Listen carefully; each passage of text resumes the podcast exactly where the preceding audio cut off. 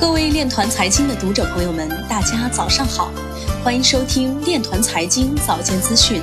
今天是二零二零年十一月二号，星期一，农历庚子年九月十七。首先，让我们聚焦今日财经。美国银行机构寻求与 Coinbase 等加密托管机构合作。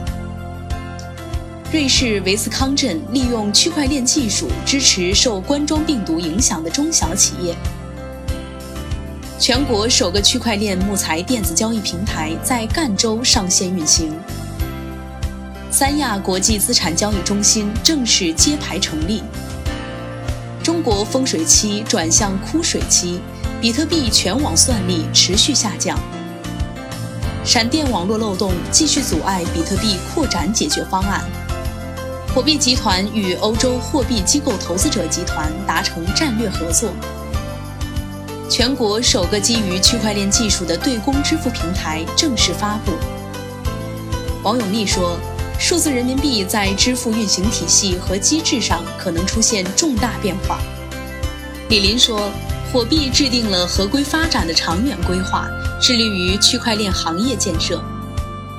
今日财经就到这里，下面我们来聊一聊关于区块链的那些事儿。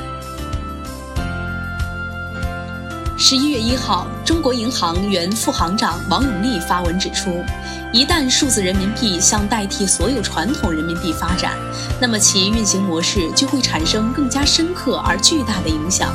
央行在推动数字人民币的过程中，可以依托人民币的法偿性，运用一定行政化强制性的措施，推动所有单位和个人下载和使用数字人民币 App。可以使数字人民币 App 很快可以覆盖到所有人民币应用场景和节点，形成远比任何一家金融机构和企业集团更全面、更完善的用户信息和应用体系。由此可以形成全社会最完整的数字人民币收付大数据，并将对各金融机构和支付公司的大数据形成替代。其对中国支付体系乃至金融机构市场格局的影响将是非常深刻而巨大的。数字人民币运行模式改变带来的影响，将使与支付结算紧密相关的银行卡体系和相关产业以及非银行支付机构首当其冲。以上就是今天链团财经早间资讯的全部内容，感谢您的关注与支持，祝您生活愉快，我们明天再见。